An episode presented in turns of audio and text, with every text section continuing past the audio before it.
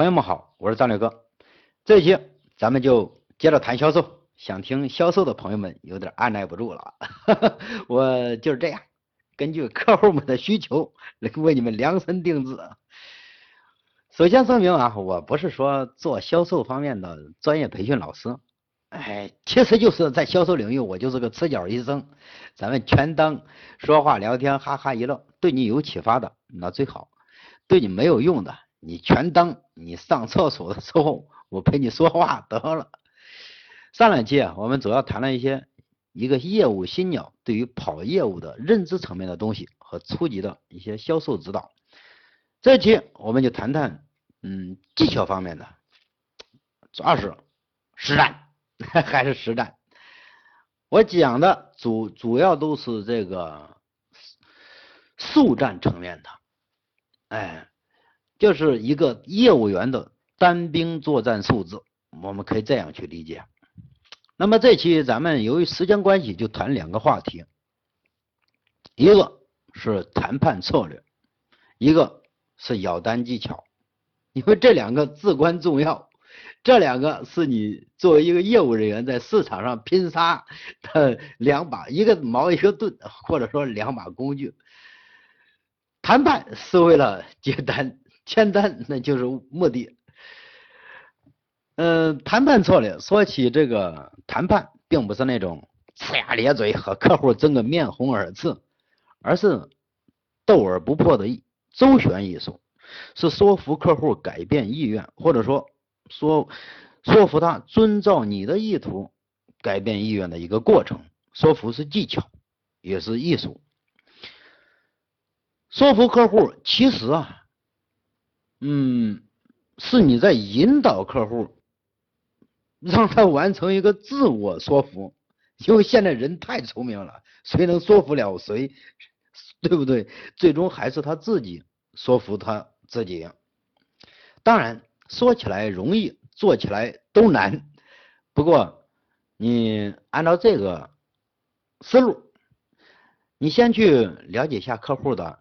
性格、观点以及他一些小经历，还有他现在所处于的状态，你把握了这些以后，然后你找一个小故事啊，或者好的开场白呀，或者你的一套子观念、一套说服系统吧，你去先试图让他的这种既定形成的这种思维定式或者这种认。固化的认知观念，先让它产生松动，然后你再给他灌输一套新的观点，或者呢，你帮他重新树立一个对他发展有利，也对你有利，对你们合作有利的这样的观点。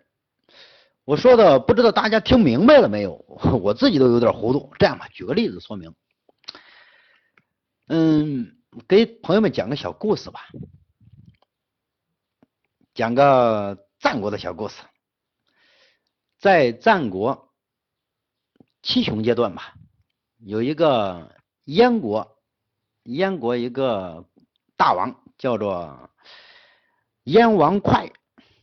这个 燕王哙很搞笑啊，他自己昏庸无能，但是还想做个青史留名的有道。明君 有道贤君吧，他手下有一个有一个国相，这个国相啊叫做子之，哎，对，子之名字很呃有点咬嘴。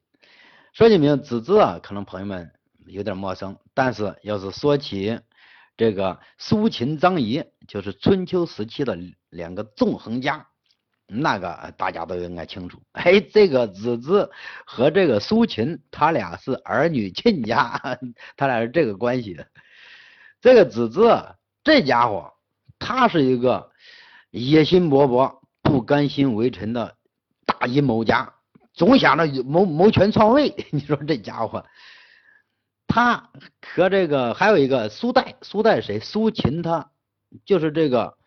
是苏代，就是这个苏秦的弟弟。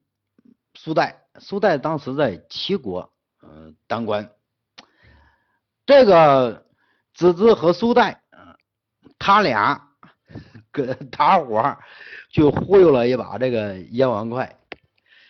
有一次，苏代到这个燕国去访问，访问这个燕王哙就问苏代说：“你们齐国齐王怎么样？”苏代说：“齐王称不了霸。”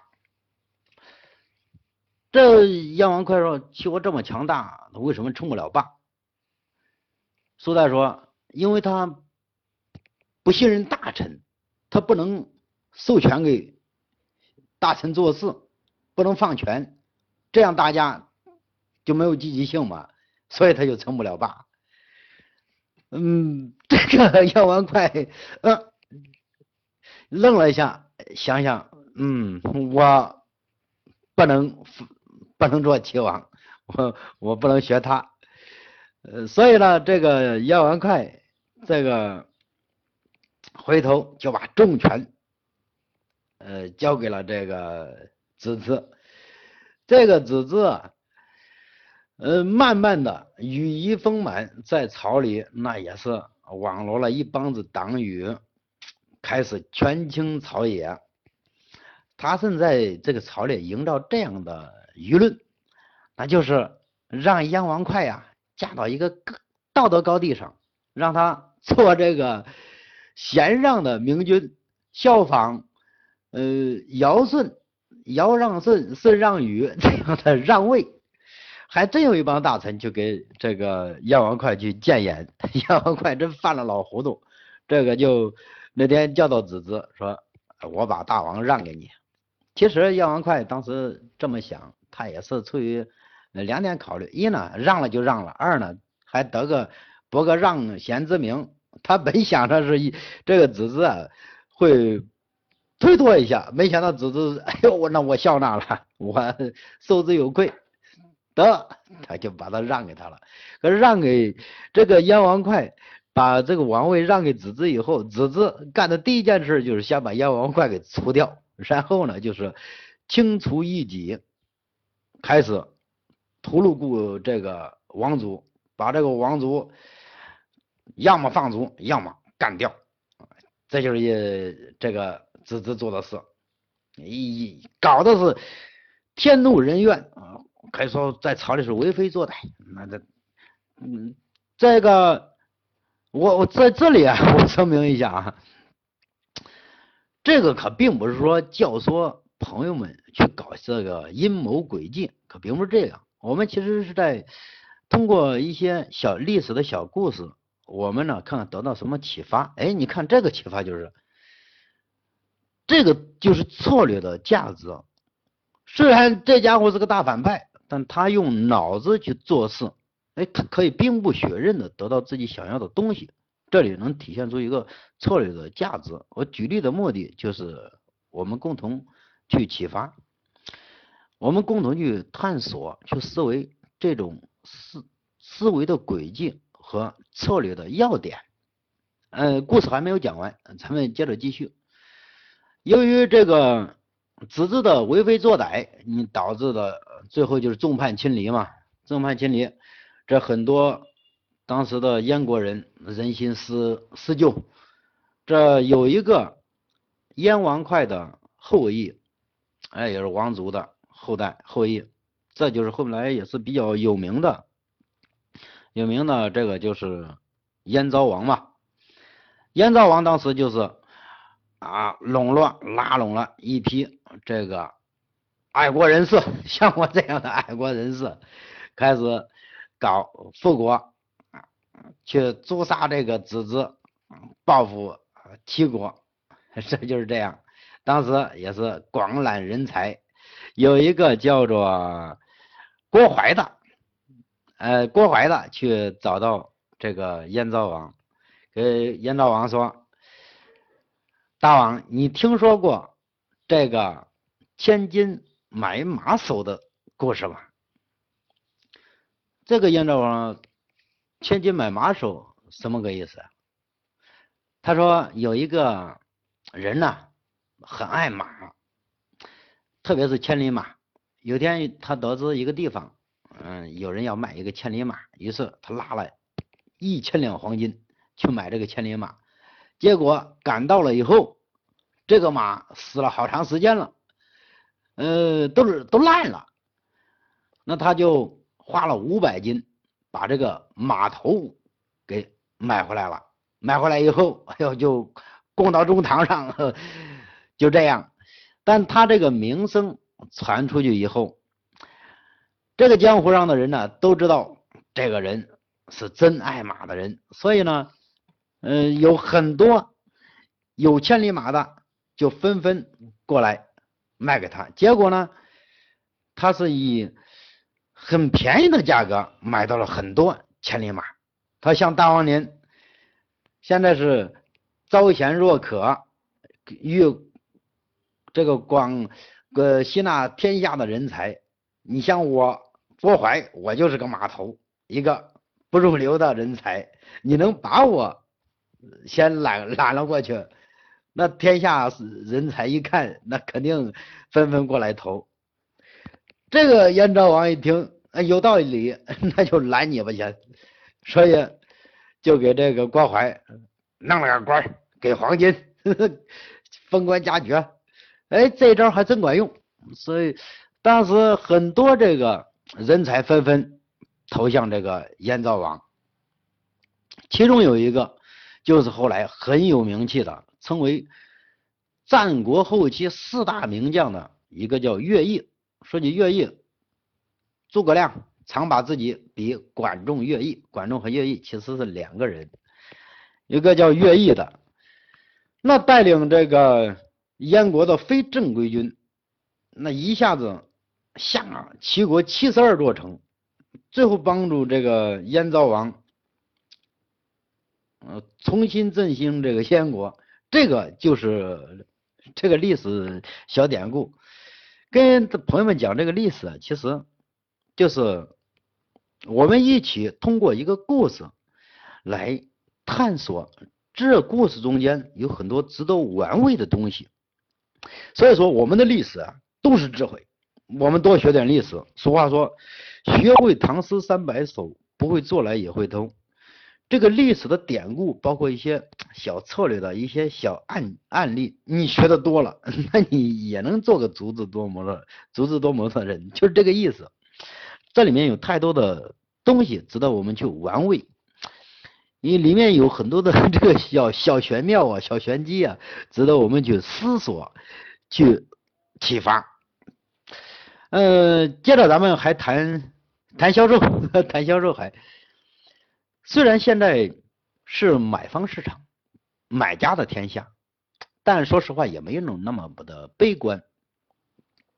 商家其实他更需要一个。好的产品来盈利，厂家和商家他永远都是一个屋檐下的博弈游戏，厂大欺商，商大欺厂，这个就是这样。交情为什么搞客情关系？因为客情关系就是你们斗而不破的遮羞布，它就起到这一个这样的作用。你到。一个市场上，有些朋友说：“哎，张大哥，你可以谈谈你谈业务的一些经典案例。”我说实话，那行吧，我就在这儿献丑一下。你像我，到一个市场上，我以前是卖那个三轮摩托车，到一个市场上开发新客户，招商建网，和大家也是一样。我当到一个市场，不急着去和老板接触，我要先做一些外围调查。这个市场先转一圈子，了解一下，然后，哎，你找一个差不多的，你先进去，进去不要盲目的跟老板递上名片，规规整整的鞠一躬。我不那样，我进去就是先看看他的产品，来回来回转转看看，吸引他对我的注意，这样自然就会有销售人员或者是负责人，要么就是老板娘去和你搭讪，问你干嘛的，这样你可以就慢慢的通过和他的小接触。通过这样的接触引起他的兴趣，那如果有机会和老板哎坐下来以后，那我也还是不先盲目的介绍产品，更不会先把价格表给他拿出去，因为这个东西你给他一拿价格表，他一看要么高了要么低了，直接给你个回回复，但一般都是说你高价格高 没有显低的，嗯，必要的铺垫还是要做一些。你例如，你问问老板对这个行业有什么看法，听听他的思路，再了解一下他所做的产品，最好还是了解一下他对哪个产品、对哪个厂家有什么牢骚。这个我们也是在找我们的切入点。其实啊，你还要跟他营造一种这样的印象，就是我们是在选择代理商，而不是在到处求人家进我们的货，不是这样。我们是在选择代理商，我们把代理权交给了谁？是我们对这个市场充分了解以后，哎，把代理权交给这个有思路、有潜力的老板。你这样的话，你恰恰能够激发他的这种上进心，或者说满足他一下他的小虚荣，就是这个就像男人和 女人这样的情节，越得不到的嘛，他越感觉有味道，但你不能让他轻易得到，但是你还得让他得到，就是这个意思。当然你也不能做的太过，嗯，适可而止，把握分寸，这个才是。精妙。如果你和这个老板谈的很关，他听得很专注，哎，那么你这个把话题由浅入深的逐步的推进，他对你感兴趣，也可能是对你人感兴趣，或者是对你产品感兴趣，无论是哪种感兴趣，都是好事。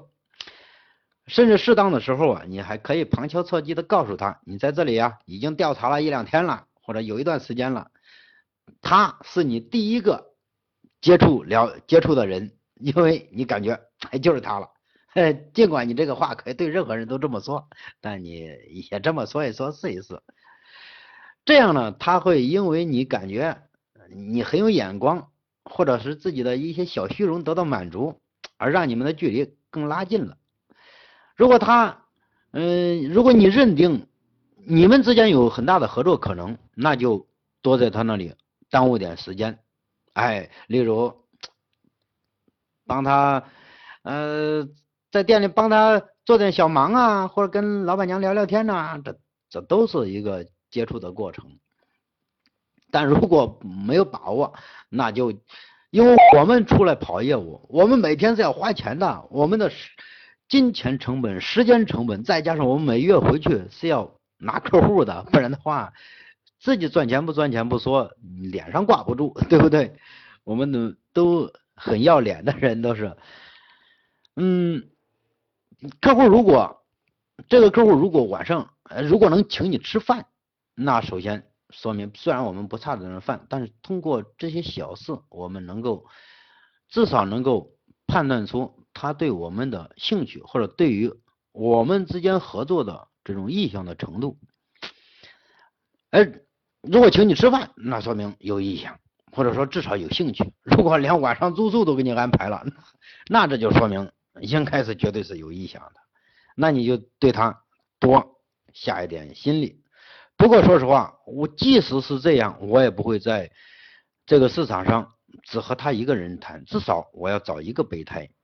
因为我不能把希望寄托于他一个人身上，把吊死在他一棵树上。万一我跑一圈我回去了，回去了以后你给他打电话他变了，我这边再偷偷的跑来再找客户，那样就显得很被动。谈一个，然后再找一个备胎，回去以后电话就把他打过来了，他不来他来，反正得有一个来。那我们谈一个下就是咬单技巧，说咬单技巧。只恋爱不上床，那个他不是夫妻。有很多客户啊，你问他做不做？哎呦，我做，我做，我做。他给你态度表明的，那简直跟表白一样。但他由于客观的原因，例如库存压力啊，或者资金问题啊，或者是在你和其他产品之间在徘徊，或者他根本就是想做你的货，跟你玩心眼儿，想蹭你一把。想探探你的底价，但他就是不订货。这样的客户，说实话也的确很普遍，也很头疼。我们每个月都有业业绩压力。首先，你要弄清楚他的真实原因。如果他决定要做，也需要你的产品，但就想蹭你一下，那你可以毫不掩饰的告诉他，你赚的就是提成，价格你不关心，你甚至告诉他，我希望老板一块钱一件卖给你，我赚的还是提成，你跟他表明这样的态度，博得他的信任。呃，在此你甚至可以使用点小策略呀，嗯，但是在使用这个小策略之前呢，你要确定你对整个事态的把握要准确。弄清楚他没有下单的真实原因，可以尽量的和他推心置腹的去交流沟通，哎，打开他内心的这个真实原因。当然，客户有时候他不一定跟你说真话，有的是真，有的是假，但这个就需要你的判断能力了。那如果他真是这个资金问题啊，那你就暂时先放一放；如果不是，那你可以适当的将他一军。首先。嗯，你要确保他跟你有很强的合作意愿，那这个才可以。我在此跟朋友们分享一个小例子吧，有点班门弄斧啊。在零八年我在新疆出差，就是当时我刚坐车坐到吐鲁番，都说新疆卖三轮摩托车卖的好，我去打那边市场。坐到吐鲁番，坐了一个维族人的这个车子。维族人的三轮，我说你把我拉到卖三轮的地方，啊三三轮三个轮子，我三个轮子，嗯，那个维族人嘛，听汉话说不好，啪啪啪啪把我拉到一个就是老赵那里。啊，我最后是我的客户，说是第一个。拉到那里，他卖什么？农机三轮，我们卖的是摩托三轮，两个根本就不鸟，我拉过去一看，我多少钱？十五块钱，十五，我给他。我说三轮摩托不是跟你说了吗？三轮摩托车三个轮子嘛，你看，然后三三个轮子。我说哒哒哒哒，给他十五块钱。我跟这个赵老板过去跟他谈，但是也正好，因为农机当农机三轮在当时销售滑坡，他也的确需要再找一个能够，呃，利用他现有的资源，呃，补充销量，然后或者说补充利润的，呃，这样的一个产品，再加上我对他的说服。我说，你看你的这些小客户资源很广泛，包括你的场地资源，你完全可以利用你把你的客户资源充分利用，你再提供一个三轮摩托车卖给他们。哎，这个尽管不是在我的说服下他买的，或许他以前也，我们两个反正是一拍即合吧，一拍即合，他对我还是感觉不错，但是我我要的是单子呀。你得给钱呢，我最终我得给你发货呀，这个我可不能给你在这老耽误功夫。他要我跟他一起下去走访走访市场什么的，我说我可以把你这里作为一个中转站，我这里大批发，我外面去跑。哎呀，拉着我海吃海喝，那人倒是挺好，挺实在。赵大哥，这是。当时呢，我说我想人家跟我说要不先收他点意向保证金。什么意向保证金现在都有，那就是你要有合作意向，你先给我交点钱。但是这个招不能用，因为什么呀？因为这样显得太坚薄、太薄，弄不好会容易搞成。哎，我就想了个招，我说我先给你这样，你只要确定进货，然后进进进进。我说那我先给你做市场宣传，咱们这个呃粮兵马未动，粮草先行，广告宣传这个就是粮草。哎，我先给让他出钱，我给他设计了一套厂，呃，就是卖场布子，也花了个千把块钱，还有让他印了一些传单呐，什么乱七八糟的。哎，我说这个东西，这个钱你进货了，厂里都给你报了，放心。他具体这样投入了，那么投入了，我视为他的确有合作意愿。那么下一步就是什么呀？下一步就是进货了。我干脆我在那直接把单子给拿了。他，个还是今天定明明天定，我不能一直在他那儿住，于是我就下市场上随便转了转，还认识了一个那边一个姓刘的 刘哥，也是我们河南老乡，在那卖摩托车的，在是卖三轮摩托车的。我当时跟刘哥说，我干我说，大李，说实话，我们河南人跟河南人做生意是最难做了，真的。我在全在整个西北跟外地人打交道是最好打，但 是跟河南老乡打交道是最不好打，因为河南人精嘛。这个就跟他呃聊，跟他聊，我一看还不如跟老赵呢。但是我可以利用他将老赵一军，因为我首先判断老赵是必做了。嗯，我就跟老赵说，我说哎赵大哥，我说实话，那一个我们老乡跟我们厂里老板也认识，他也想做这个车。我我出来我就跟那个刘老板呃打了个电话，我上厕所，我说刘老板一会儿你给我回过来，嗯，我正在跟老板商量，嗯，就是给你提供一个售后服务车，呃，给他条件很优厚，其实会不会啊？不可能的事儿，一辆一二十万谁给他呀？他停了五分钟就给我打过来，我刚好就是在和赵老板在谈的时候他打过来，我说你看刘老板，这你们这里的，我哎我刘刘刘哥，我说。我说行吧，行吧，我我尽量考虑考虑吧。嗯，说了几句就挂了。反正就是让这个赵老板认为认意识有一种危机意识，耶，别我这边宣传好了，他也给进货了。最终就是用这种小策略，将他的一军单子填了填，也没有来厂里看，单子填了填，我直接先收他了一万块钱，打到厂里，单子报给厂里，就这样。把这个做起来，没想到后期这个客户是在那里做的很大的。第一卖场好，第二有那个市场潜力，呃，还有那个客户资源，呃，做的还是相当不错的。但这个是工程计，工程器这个玩意儿啊，是不得已，呃，诸葛亮讲是 不得已而为之，真的不可滥用。你不到最后一招，或者说你没有十足的把握去玩这招。你就不要去玩玩不好，你玩砸了。呃，运用策略真的不能死搬硬套，要因地制宜，灵活运用。哎呦，二十六分钟了，那么今天呢就到这里吧。想学销售的朋友，你可以到我的网店买点什么。我先说，我不是仅仅为了赚一点小钱，而是让你体验一下买家的心理。